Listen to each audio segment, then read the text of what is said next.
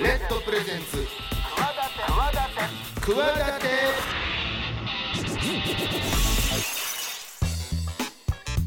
皆さんこんばんは。パーソナリティの大岩良正史です。こんばんは金良です。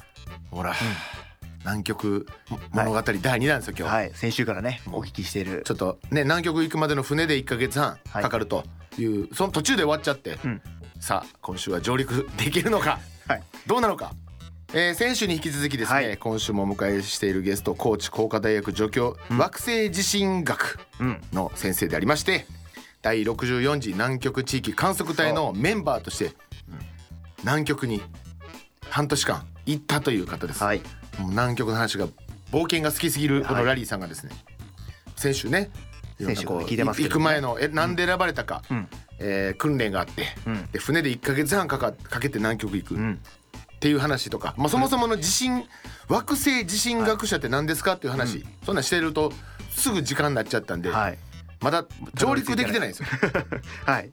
でも今週上陸できるかどうか分かんないですわかんないね。僕は。一ヶ月半の船旅で終わっちゃうんで。すね旅の話ではい。また来またいつかみたいなふうなことになるのかうん。分かんないですけども、なんで早く聞いてみあそうだ僕はこんな話をしてる場合じゃない。はい、はい。さあこの番組企て私スポーツデザイナーでボイスアクターの大岩良正史と起業家の金良でお送りしております。明るい未来企て番組です。世の中の常識にとらわれずに企てている方をゲストにお招きし未来への企て語っていただきます。チャレンジしている人もこれからの人も目から鱗何かの糧になるような番組になればいいなと思ってやっております、うん。さあもうとっとと南極の話？行きましょう。南極まはいで？どんな話が聞けるのかお楽しみに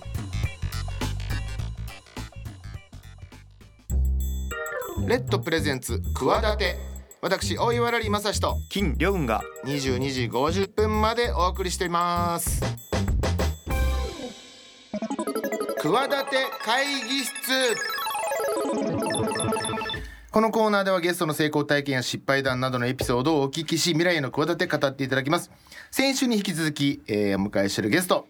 高知工科大学助教惑星地震学者の西川康弘さん、えーちなみにですね第64次南極地域観測隊の隊員として南極に行かれたということで、今週もお願いします。はい、よろしくお願いしま。ます。聞きたいこと多すぎて ね。先週まずまずその地震学者っていうのはそうですまずは何をや惑星地震学ってのは何だっていうお話、でそういうことをやっている方がやっぱこう極地でいろいろこう調べるという研究隊の中にこうやって入るということで南極観測隊として行かれ1年間半年間か行かれたという話を聞きまして。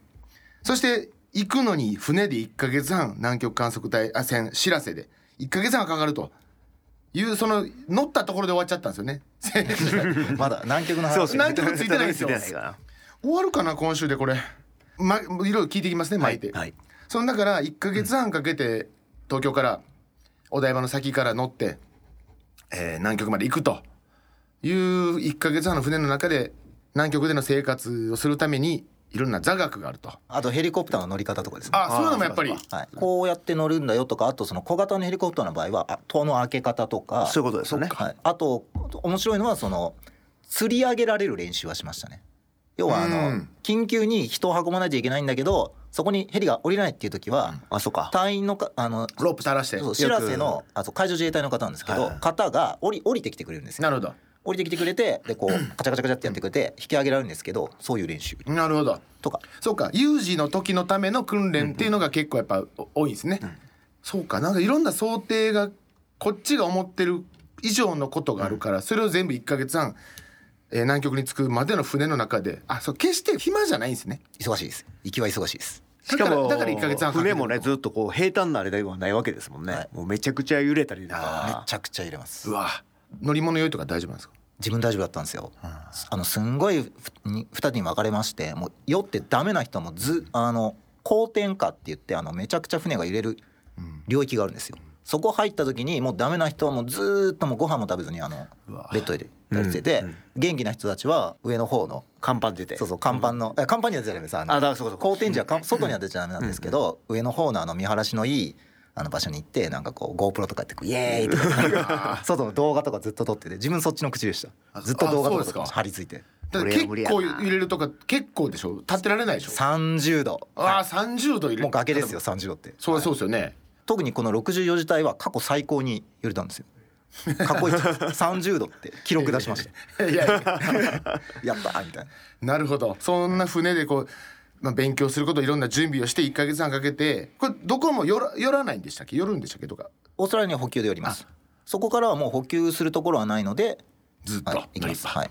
でなんかあの赤道南オーストラリアに向かう時にこう赤道を越える時になんかはしゃぐんですよね皆さんね。あそういう祭典というかそういうもの。があなる恒例行事みたいな、はい、イベントはちょいちょいありましたね知らせの中。やっぱりあの飽きないようにあそうね。年もまたぐんでしたっけ？えーっと11月クリスマスぐらいに着くんですよ正あ月年末ぐらいですね、はい、ただし我々は、えーっと正月は船で過ごしました。昭和基地からうん。海を歩いて船まで戻って正月は過ごしました。あれなんでそれはえなんで？ですかどうですか？まあ、クリスマスぐらいに着くじゃないですか、うん。でヘリコプターで送ってもらう、でその後の1週間の間にもうちょっと近寄ってくるんですよ。その昭和基地の方に。船が。船がね、はい、で海の上なんですけれども海全部凍ってるんですよ。そうですよね。はい、なので歩いて行けるんですよなるほどなるほど、はい、なので正月は歩いて帰って船の中で年越しをする、うん。で年越し終わったらまた歩いて昭和基地まで帰ってくる。それは船の方がなんか豪華だからとかですか？そうですね、うん。泊まる宿泊施設としてはやはりそっか。過ごしやすいえーとしらせの方が一応正月休暇みたいな感じなんですよそれが。そうですそうです、南極での。はい、おせちとか出ますし。ああなるほど。うん。あとはあの水がたくさん使えるっていうのがいいですね。幸せああそうかそうか。昭和基地だとあの節水制限って言って水の制限が結構きついそうかそうか。ほらそういうのとかもさいろんなこうストレスが やっぱり極地ですから。極地ですから。ね。い。ろんなことが極端でだからね、もうまさにエキストリームというか、もうそろそろ着こうかはい。いやまあまあまあ今今あの着きました。あの嵐嵐のところはもう抜けたと。はいはい。ででもあとはもはい。オーロラもちらっと見たと。ああオーロラ。で着いたと。はい着きました。はい。うです着いたのがじゃあ、えー年末ですよね。クリスマスぐらいの、22日とかですね。でそこから滞在は？1か月2か月ぐらいですか？1か月2半ヶ月弱。えっ、とい2月の11とかまでいたんで、うん。だからえっ、とそうですね。そうです。1ヶ月半1ぐらい。ヶ月半ちょい。はい。2ヶ月弱。で昭和基地ってまあ僕もそうやって映像とかでしか見たことないですけども決して大豪邸っていうわけではないですよね。はいで、はい各自の部屋は一応またある二人部屋か二人部屋があります。しらせよりも断然狭い部屋があります。めっちゃめちゃ狭いです。もう何も置けないです。物が置けない。えもうほぼほぼベッドがあるだけ。あのリスナーの皆さん見えないと思うんですけど、この部屋の半分ぐらいです。それが二人部屋。えっと1畳2畳3畳ぐらいですかね半分っていうと それで二人部屋みたいな。あそこに1か月半、そうですよね。ね、で一応娯楽室って言ってみんなの共通リビングみたいなのがね、はい。あって、はい。でまあそういう娯楽しビリヤードとか娯楽施設があって一応バーと呼ばれるこうカウンターがあって、はい。で別で食堂みたいなのがあるんでしたっけ、はい。えーっとね、それが全部おそらく越冬隊。1年以上ん。そこで過ごす人たちの建物がそれです。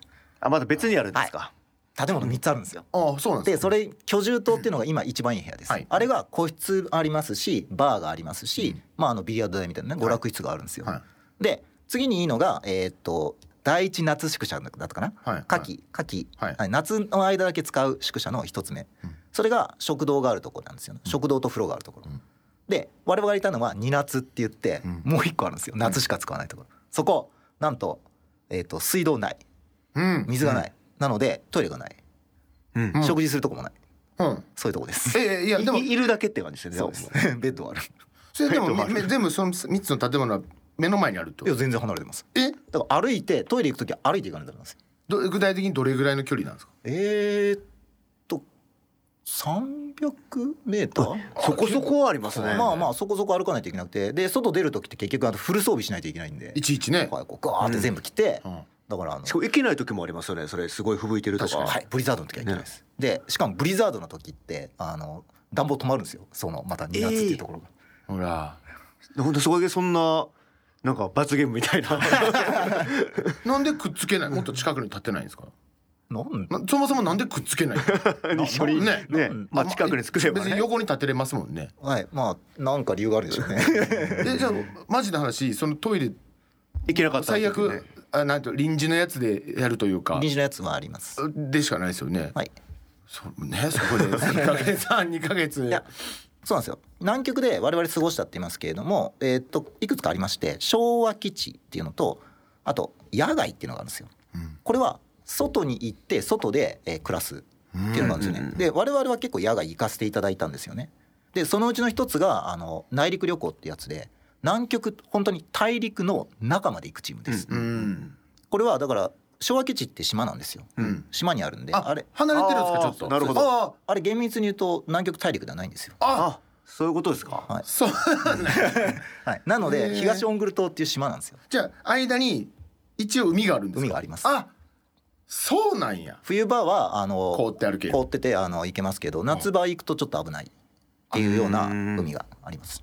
さあなるほど。なので観測隊で昭和基地に行っても南極大陸に行かない人って結構いるんですよ。なるほど。なるほど。で我々はあのラッキーなことにあの10日ほどうん。その大陸に行かしてもらってあのアイスコアっていうこう地面を掘ってきたんですよ。南極大陸のもう本当中の方まで。あの氷の筒みたいなのがそうですそうですそうです。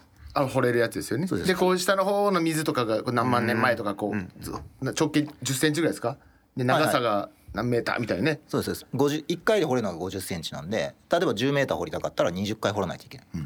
それは10日間かけて中の方までずっとえーと行っていくみたいな。えーっと行くのに1日半かけて行って、歩き歩きですよね。あえ車で。雪上車です。雪上車。あはい。雪上車で1日半ぐらいかけて行ってでまあ設営とかに半日かけてで3日か4日間ぐらいかなかけて掘なるほど。ってでまたあの片付けして1日半かけて帰ってきて帰ってきた時にブリザードが来てあの昭和基地に帰れなくて、えそう。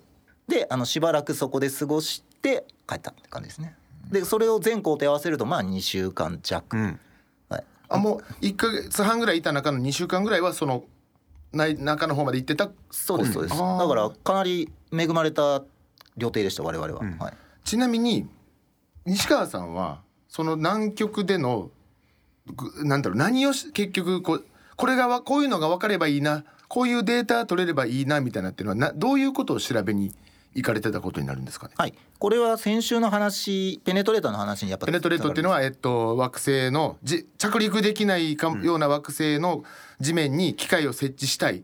だからもう上からダーツの矢みたいなと機械を積んでぶっ刺していろいろ計測するね。計測する機械を設置するっていう機械の研究ってことですよね。話はいですよね。そうですそうです。で今南極っていうのは気候変動で、まあ、あの影響をとても受けやすい場所なんですよね、要はその1度2度上がっただけで例えばその氷がどうのこうのってなるわけですはいよそうですね。で氷がなくなるとあまあなんかといっぱい不都合があるわけですよ。で重要なのはじゃあ氷っていうのはどっから どれぐらいの量で出るのかなくなってるのかっていう話なんですよ。それもわまあわそ確かに分かんないですもんね。でやはり一番そこで重要になってくるのがあの氷河っていうものですね。で氷河っていうのは氷の川と書く氷河です。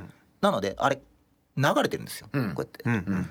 でその流れていった流れた先どこかっていうと普通の川と同じ海なんですよね。なので氷ってそこからボンボンボンボン流れて、ん。あの海に行ってるんですよ、うん。出てますね。はい、南極大陸の氷が減ってるっていうのはそこの氷河の先っぽの方からボンボンボン落ちてるとか、そのまあ最近だと氷河の裏のところから溶けてるっていうのもあるんですよね。要はここでボンボンボンボン落ちてる量みたいなのをやっぱみんな知りたいんですよ、細かく。なので例えば観測機器を本当はそこに置きたいんですよ。うん。置きたいんですけれども危ないからやっぱ置けないんですよね、うん。危ないしあと人をやるとやっぱこのお金もやっぱかかるんですよ、う結局。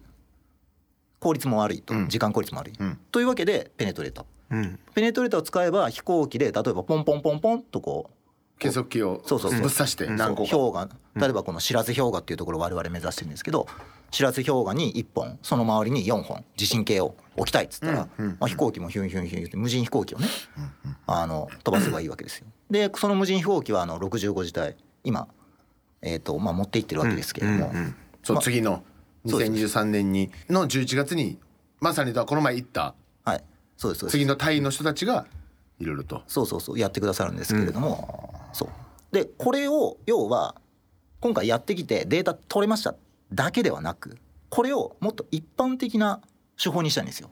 うん。要はこれやってるところって今今のところ我々しかいなくてなんかちょっと最近なんかアメリカの MIT がちょっと後追いしてきたからちょっと焦ってるんですよ。マサチューセッまさかツ工科大学。なかなか敵としては競合そうそう。そうですよね。急に急に去年入ってきて、ん。え？っと思って。そう今まであの我々しかやってなかったのに急に出てきてちょっと今びっくりしてるんですけど、まあ、要はこれをもっと一般的な手法にしたいんですよ。この機器うちのこの機器をここに置いてくれ、はいはいそういうところまで生かしたい。なるほど、これができるとやはりこの南極の観測っていうのがもうもめちゃくちゃ幅が広がります、今置きたいところに観測機が置けるっていうのもものすごいことなんですよ、なるほど。今置けるところに置いてるんですよ。なるほど。だから置けるところに置く観測から置きたいところに置く観測、うん。これを目指してます我々。なるほどなるほど、でこの置きたいところっていうのは今は南極の話をしますけれども他の星。うん。っていうことですよね。なるほど。にどんどん広がっていくわけです。なるほはい、そういう話です。で今回は手応えはあったんですか、我々ですか、はい。はいありましたありました。結局あの要はペネトレーターに乗せるときに難しいことってまあいくつかあるんですけどクリアしないといけないのが例えばその落とした時の衝撃あれ何百 G ってかかるんですよ、ああ、ん500 G ぐらいかかるんですよ、うんうん。その500 G でも壊れないような機器を開発して載せないといけない。なるほど、で我々の、えーと今回持っていた地震計インフラサウンドセンサー GPS であとイリジウムアンテナ。イリジウム通信機ですね、はい。要はデータを衛星衛星電話みたいなね、そうです。データを送ってこないといけない、なるほど。通信するやつ。はい、もうこれらはあの衝撃に全部耐えた、へえであの南極の南極からの通信もできた。う。ん南極での観測もできた、う。んよしって。うん。あとはこう飛行機でこれバンバンバン。バンうん置いて置いてくると。そうそうそう。でそこにはもうあだからつこの65時にはまたは66時には行かれる予定え行かれないんですね？いや65時と66時はもう人が決まってますね。あ65時はだからもう行ってますし。行ってますしね。で、はい。66時ももう人が決まってます。西川さんがやってらっしゃる研究の結果というか続きというかみたいなことはほ違う方がやられるんですいやこれはまず3年計画なんですよね、で66で一旦閉じるんですけどここでの成績が良いと次またワンランク上がるんですよ、うんあの、うんうん。課題としての質が。なるほど。そうすると予算が増えて期間が増える。6年間とかになるんですよ、うんなるほど。そうなってくるとまああの僕はおそらくそこでは中心メンバーになります、おおあの中心メンバーになるので、例えばもうじゃあ1年目は西川行ってこいみたいな、なるかもしれないです。どうしとくもんね。はい、企てポイント。中心メンバーポイント。っ てあ今の、はい、あのーっていうことはつい、えーついこれで結果出て報告し今回、えーこの前のことを報告して「おそれすごいじゃないか次もちょっとやりやりなさいよ」みたいなことになったら中心メンバーとして60また何時か分かんないですけど次の研究をしにまた行かれる可能性が全然あるとね。あ全然あります。あの逆にこれが次あランク上がって通ったらもう生かされると思います。逆にね。逆に。これはもうお前なんで行かねえんだよと。お前に任せるみたいなこのジャンルはみたいなことですもんね。そうですね。少なくともこの何年間のうちのここはお前行けと。そういうことですよね。いう話に、まあ、なっていくんじゃないかなと。なんか楽しみですね今後もそうやってね、うんうんあのちなみに今日西川さんに、はい。その南極でのこう今ねデータというか写真とか、うん、iPhone 新品買ってったのにもうデータがいっぱいになったぐらい取ったと。容量全部取ったと。1か月半で、使い切ったと。はい、うわあだからもう当たり前ですけど白と空の色とでペンギンの黒と、ん。ちょっと土ところどころ土が見えてる黒とあペンギン。かわいいな。かあのこれね距離距離がめちゃめちゃ近いんですよ。これね船のすぐそばにこのペンギンの群れ。船のすぐそばなんですよ、うんうんでこの船って今止まってるんじゃなくて、ん。動けなくなっちゃったんですよ。あはいはいはいこの日。動けなくなっちゃってどうするっていう会議をしてる時だったんですよ。寄ってきたんですか？そううわーってきたんですよ。好奇心が旺盛なんですね。はい。で向こうから来たんですね。そうですこれだから船から。なんだなんだみたいな。そうそう。船から本当20メーターぐらいしか離れてなくて。で観測隊は大喜びでこうわーっつってみんなでこうやって見てたんですよ。でその頃はちょっとあのだからしらせの方々。だから船動かしてる方々は、まあ、すごいちょっと気が立ってて。そうですよね。それどころそれどころめちゃめちゃイラついてて。船動かねえんだよっていうでもところに。本当好奇心旺盛なんですね。こんな全然逆に。だからもうちょっとね、まあ煽りに来てるみたいな。なるほどなるほど。何しに来てんだこいつらみたいな。え癒されるけどないやいや僕いやだからら普通はね。そうそう僕らはだから関係ないんで。僕らはあの船は動かしてないから。僕ら南極着いてからが仕事なんで。あそうですよね。着くまではまあ別にみたいな。へえなんかクイズちょそのクイズクイズなんか出してください。クイズ出します？はい。あじゃあクイズ出しますね、ん。えっなとじゃあ。南極クイズ。やっ。はい。じゃああのペンギンの話が出たので、はい。じゃあペンギンに関連するクイズ、うん。南極観測隊って、あのルールがたくさんあるんですよね、はい。南極を守るために。うん。うん。ペンギンに近づいてはいけないっていうルールがあるんですよね。ははうん。はい。じゃあどれぐらい近づいちゃいけないと思います？何メートルだと思います？あ一応決まってるんですか？決まってます。はい触らなければいいとかではないんですか？あダメですダメです。写真とか撮ってもいいんですけど触らなきゃダメとかではなくて本当に何メーター以上は近寄くなっていうのがあるんですよ。でも今のはまあ20あのーまあ船の上やからって。まあ船の上また違う高さがあるか。地面同士でですねだから。はいそうですそうです。のなんで別に10メーターぐらい離れてれば十分なんじゃないですか？10メーター？はあ。じゃあ。でそんないらないんじゃないですか別に。5メーター離れあ5メーター近いか。だダメだって言うんやったらまあまあ10メーターは。10メーター。はい。50 50はい。あ正解5メーターです。お。5メーターです、はい、やばい上回ってしまった、例えばこれほら、うん。氷の上で観測中なんですよ。これ地震観測してるとこなんですよ、うん。これ。あ寄ってきたまた。見に来てるんですよこれ。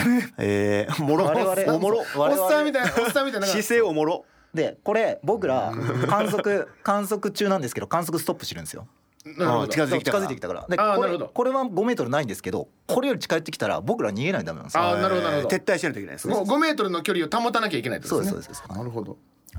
えじゃあちょっとねあのもう一個ちょっと面白いクイズがあって、はいは第2問。あはい第2問です。ででん。第2問。はい。今ペンギンに5メーター以内に近づいちゃダメって話しましたよ。ね、うん。でアザラシも決まってるんですよ、はでアザラシはもうこれ言っちゃいますけど15メーターなんですよ、うん、でしょうね。なんかねもっと危なそうな気がします、はい。うん。あじゃあそれがクイズです、はい。なんでペンギンよりもアザラシの方が広いのか。ペンギンの5メーターはこっちがちょっと小走りすれば逃げれそうやけどアザラシとかはシューって滑ってなんか滑ってきたりとかして 氷の上。いやあのねアザラシ遅いです。遅いんですか？でもすわたわた。はい。なんか飛ばしてくる。ああ飛ばしてくる、あなるほほど。液体みたいな。液体みたいな。ど違います。ピュッと。違う違う これは環境保全じゃなくてもっとあの危ないからっていうなるほど。じゃあえ攻撃してくる？いや違うんですよ。これねこれ正解は何かっていうとあまず大前提なんですよ、アザラシがいますと、はい。であいつら氷の上にいるじゃないですか、うん。ってことは必ずそいつらどっかから出てきてるんですよね。ああだどっかから歩いてきたわけじゃないんですよ。そうかそうか。なるほど。なるほど。ということはあ穴というか。あるんだそうです。あああ目に我々には見えないかもしれない。はいはいそうです。そうなんですよ。だからアザラシを見たらそいつの近くには絶対どっか出てきた穴があると。あなるほど。あるので15メーター離しなさいと、はいはいはそんぐらいは距離を取らないとい危ない。落ちるかもしれない。落ちるかもしれない。今のいいクイズ、はい。確かに確かに確かに。なるほど。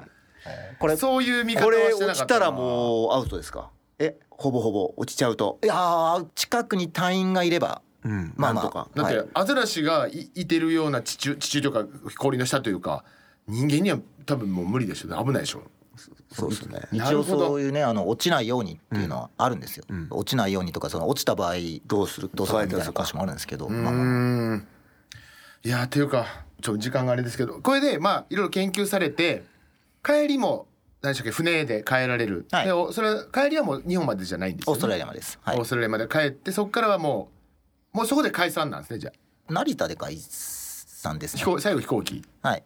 でも飛行機も一緒に乗りますみんなで最後でもオーストラリアでなんか一晩過ごすのはじゃあオーストラリアのパ最後パーティーみたいなね。ああそうですね。えーっと2晩ぐらいあったのかな自由時間が。まあ打ち上げみたいな。あだただもちろんあの門限があるんで。あ門限あるんです。か最後なのにあだって寝るのは船で寝るので。ああそういうことか、はい。船そうかずっと開いてないんですか？なななんていうの？だいやあのちゃんと門限閉められ閉められちゃう。ガシャンって閉められちゃう。あなるほどなるほど、はいだってもう終わってんのにね、確かに。ね まあまああのあれですあのよく言うやつですよあの帰るまでが遠足ってやつ。なるほどなるほど。でもそのこのね写真見てるとねその色もさっき言いましたけど白と空の青と景色がはい。もうずっと白じゃないですか。そうですよね。言っちゃえば、うんはい。うんでいきなり飛行機で東京とか日本帰ってきてネオンだらけの色だらけの人だらけの文明の力だらけのというか 人工物というか。はい。なんかおかしくならないですかなんか。越冬隊の方はなるって聞きますね。越冬隊っていうのはあその一年以上。はいそうです。我々はあの2か月ぐらいで帰ってきますけど、南極に1年2か月いらっしゃる方々。だから今もいるんですよ。ずっといるんですよ。な何人ぐらいいらっしゃるんですか常駐というか。30人ぐらい。でその方々はやっぱりあのあ僕らもちょっとあったんですよ、うん。知らない人がいるのがすげえ怖かった。ああだからなるほど。そう5か月間みんな知ってるとこだけですもんね。あの海上自衛隊の方と観測隊員だから合計合わせてもだから200もいになるのかな、うんうんまあ、要はそのもう知り合いなんですよみんな、うんー知り合いでずーっと過ごしてたのにだからた例えばオーストラリアで突然だってうん。そもそもオーストラリア近づいた時に僕らまず船見えるじゃないですか、うん。あの港近づくとね、うん。その時僕らの感想はあれです。あ文明滅びてなかった。あそうかそうか。真っ先に。あ人類滅びてなかった。だからあの電波とかないんで、はいはいはもう帰ってきた時に地球滅びてたって言われても全然おかしくないみたいな感じで帰ってきて、えど人類滅びてない。南極って w i f i というかインターネットは？ありますあります。船はないんですよね？船ない。船1ヶ月半ないのか？ないです。南極も十分にないんじゃないですか？容量が決まってるんじゃないですか、はいあのー動画見放題とかじゃない多分。えっとですね。ソフトバンクでさすがにやってないの？よ100人でん。4メガバイト。え？一日？いやえ？あのだから通通信の速度。ああ速度がですね、はい。ああ帯域がね。だからだから皆さんだって1ギガとか使ってるじゃないですか。ここだと早い人だとね。じゃあ本当100人テキストぐらいですよね。そうそうそうそう。あのそうテキスだから例えば LINE とか送るときにこうスタンプポンって寝る前に送って寝て起きたらあ遅れてるなみたいな。あなるほど。あ 遅れてない可能性もある。あえでそうですね。あとはだって僕らも電車見た時に「電車だ!」って言って電車の写真撮りました。その撮った写真撮った写真あるんですよ。このこのスマホに入ってるんですよ。今見返すと意味不明です。けどね。なんで俺写真と特別な電車でもないですよね。全然普通にその辺急に撮り鉄みたいになってそうそう。あとはでかい植物が怖かったですね。ああそっか植物木そっかそっか。木びっくりしまった。草がないですもんだって。一本も入ってないですか？はい。苔です。一番でかいのがなるほど。えなんか目とかおかしくなりそう。なんかずっと白と反射もしてるじゃないですか。はい。雪での反射とそうかですねでそうやって緑もないからなんか目がおかしくなりそうなんか。でもやっぱり一番気分良かったのがさっき言った内陸旅行って言って、はい。あの海岸から120キロぐらい離れたところまで我々行ったんですよ、そうすると360度全部地平線なんていうんだ？地平線？まあ地平線ですよね。雪平線雪平線うん。氷平線はい。氷平線みたいはいな。氷平線。もうずーっと白でもうこれそれがずっとはい、もう全部真ん中に線があって上が空の青下は雪の白っていうだけのが360度どこ見てもそうなんですよね。これ晴れの日は多い多いんですか？いえ。まあ半々ですね。はい、晴れる日もでも本当ね真っ青ですもんねこれね写真見させてもらってますけいやどちょっと恐怖なると思うよ。その逆に？もし今自分に何かあったらどうしようみたいな。あそうです。あの、ね。下手なことしたら死ぬし下手なことしなくても死ぬしね、うん。はい。そうさっきおっしゃったもうマジマジで滅び自分以外の人間、いなくなったいなくなってるかもとかさ。そうそうそうそいやそれ錯覚なるよね。これはプリーズうこれブリザード。ですでブリザードとかも。あの天気が悪くなると地面と空の区別つかなくなるっていうことですよね、全部白ですうん。めちゃめそれがめちゃめちゃやっぱねあのやったぜ。別の星に来たみたいな。これで今日いや先週今週とねお話伺ってて。え興味はありますよ僕。だからそうやって意図的に見ますけど、やっぱり誰画画面越しというか。誰かが聞くだけで十分。聞くだけで。自分は行きたくない。ちょっと今の聞くとな。リリッツ・カールトンとかた南極とか立ってくれれば。なんかね。いやということでねあのーちょっと無理やりではあるんですけどもう時間が来てしまったので。ああもう来ちゃいましたがそうなんです。帰りのオーラの話はなしですね。ああのあちょっとまあでもあの他にもコーナーちょっとあるので、はい。えーもうちょっとお付き合いいただいてお話を伺わせていただければと思います、先週今週とお話を伺ったのは高知工科大学助教惑星地震学者でありまして、えー第64次南極地域観測隊に参加された西川康弘さんにお話を伺いました。ありがとうございました。ありがとうございます。以上企て会議室でした。レッドプレゼンツ企て私大岩良理正史と金良雲がお送りしております番組ではメール募集しております。クワアットマーク RKBR.jp KUWA アットマーク RKBR.jp お待ちしてます。あの日のビッグバン。バカ野郎。このコーナー誰しもあの偶然の瞬間がなかったら今の自分はないという出来事があるはずということでゲストのそんな奇跡のビッグバンが起こった瞬間とそこにまつわるエピソードをお聞きしていきます。引き続きゲストは西川康弘さん。さあそんな奇跡体験ありますでしょうか？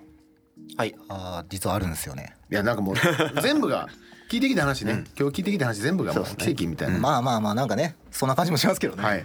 なんで南極いるのかってもよくわかんないですからね。うん、はい、うん。どんなことが？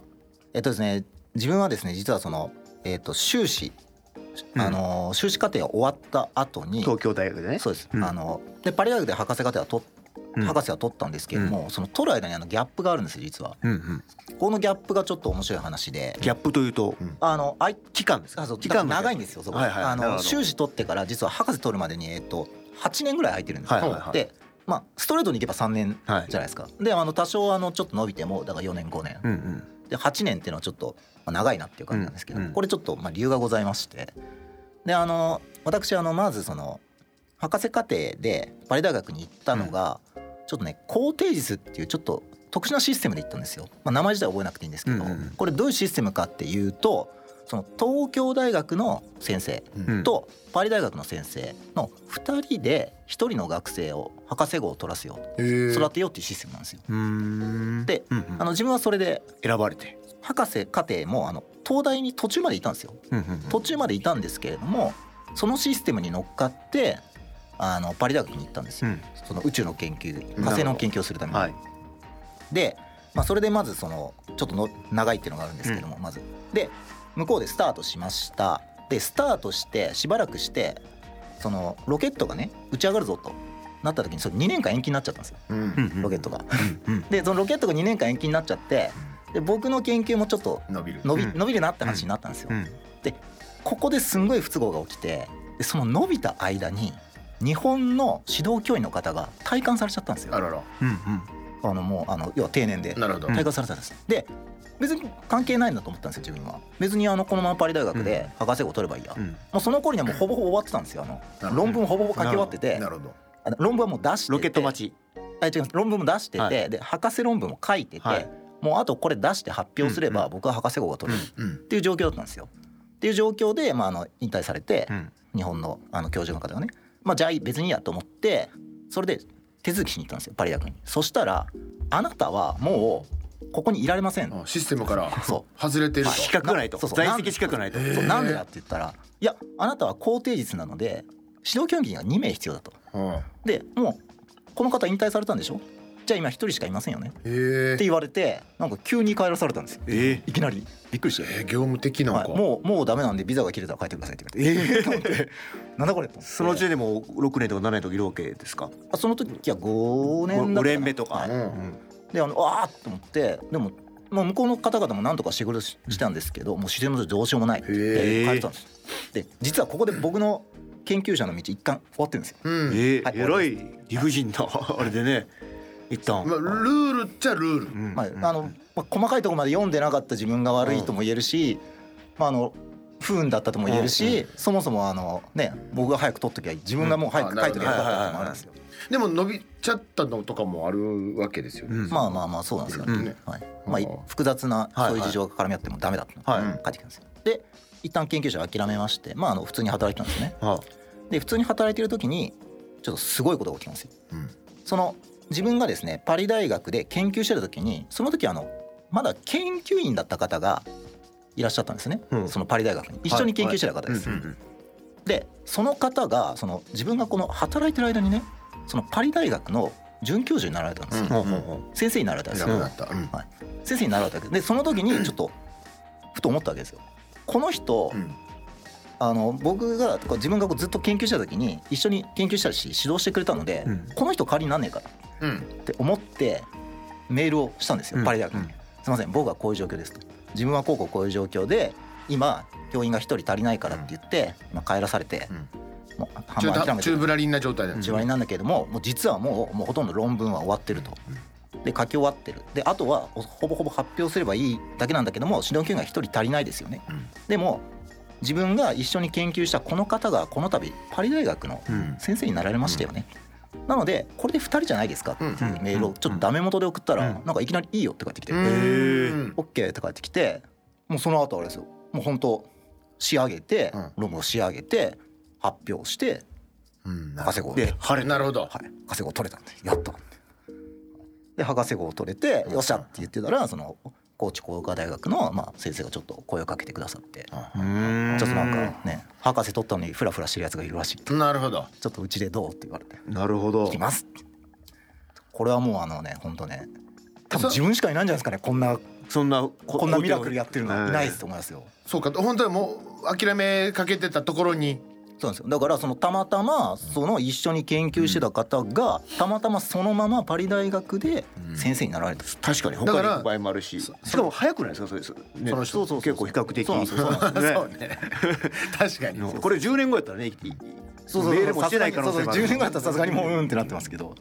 そのそれのおかげで見事ってことか自分もっていうことか。そう。だって南極行けたのも結そうそうですよね。こいことからいやそれ情報追いかけといてよかったですね。その状況にあなれたあそうでしたねなったっていう。あーあのその方は日本人の方で。あそうなんですか。パリ大学の准教授なんですけど日本人の方へでーまああの個人的にもちょっと付き合いがありましてなるほど。今度こうこうこうなったっつっておめでとうございますって送った時にふと。なるほど。え ーこれはもしや。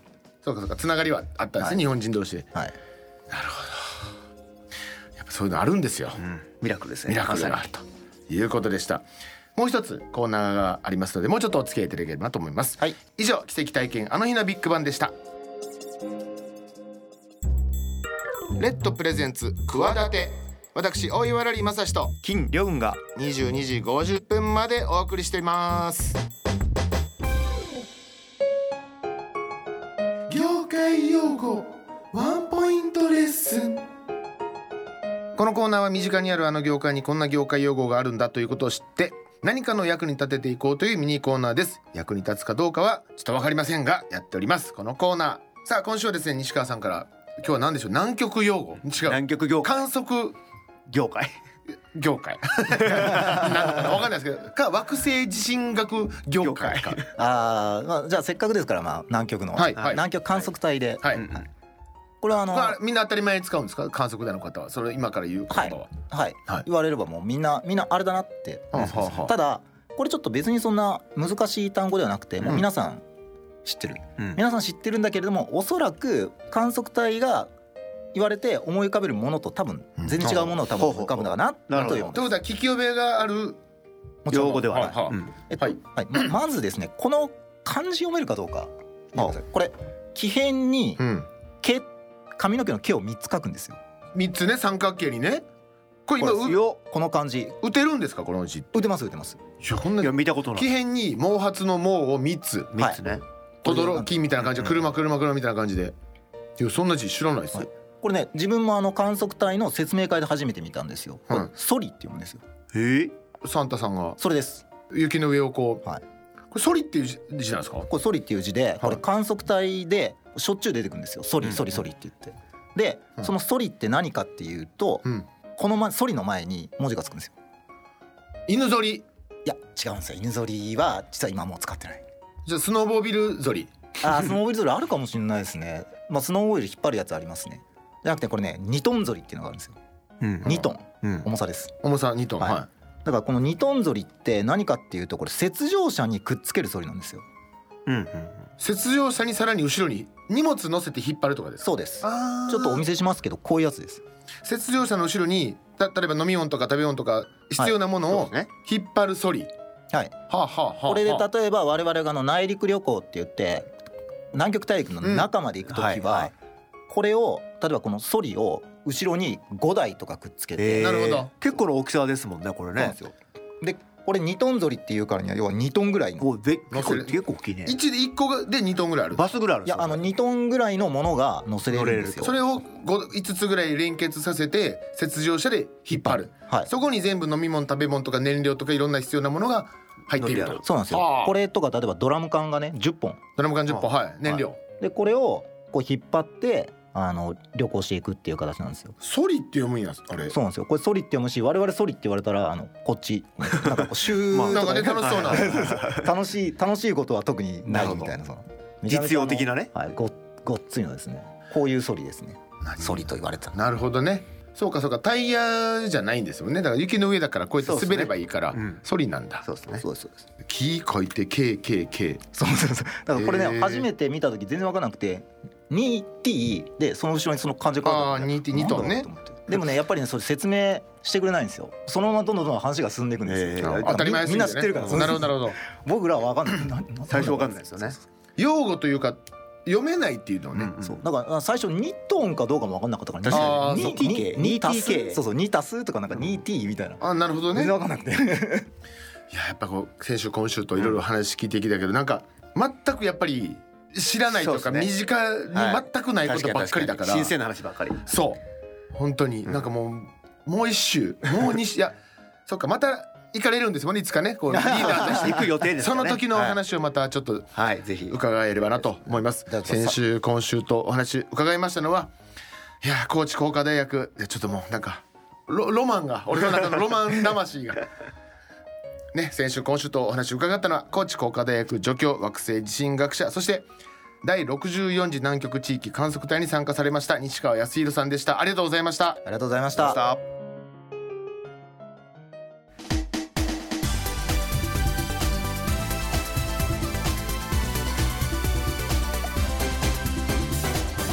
ということで高知工科大学助教そして南極地域観測隊行かれました西川さんのお話、いやどうでしたか？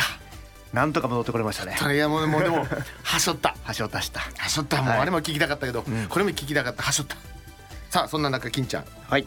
金言。今週の金言は、えー置ける場所から置きたい場所へ。あの装置ね。装置を。はい。今まではねなんとかおなんとか置けるところだけりしてけども置ける場所に置いてたけど本当はもっと観測したいところがあるとうんいうところで、でももう自由に置いていいんだよと。うん「およ行けますよ」みたいな。そうそう。ただ単になん、ね、楽しい南極の話でしたけど、うん。まあ仕事していってるわけなんですね。今だったらそうだ。ちゃんと成果もね出してね次へと中心メンバーで行くぞという話次回呼ばれる時は中心だって言ってたから。自分から言ってましたからね。あそう。公共のメディアで言って極ましたから。地でねと南北のこの極のところのとこで世界は俺を中心に回ってるみたいなこと。を 確かに。そこまで言ってなかったけど。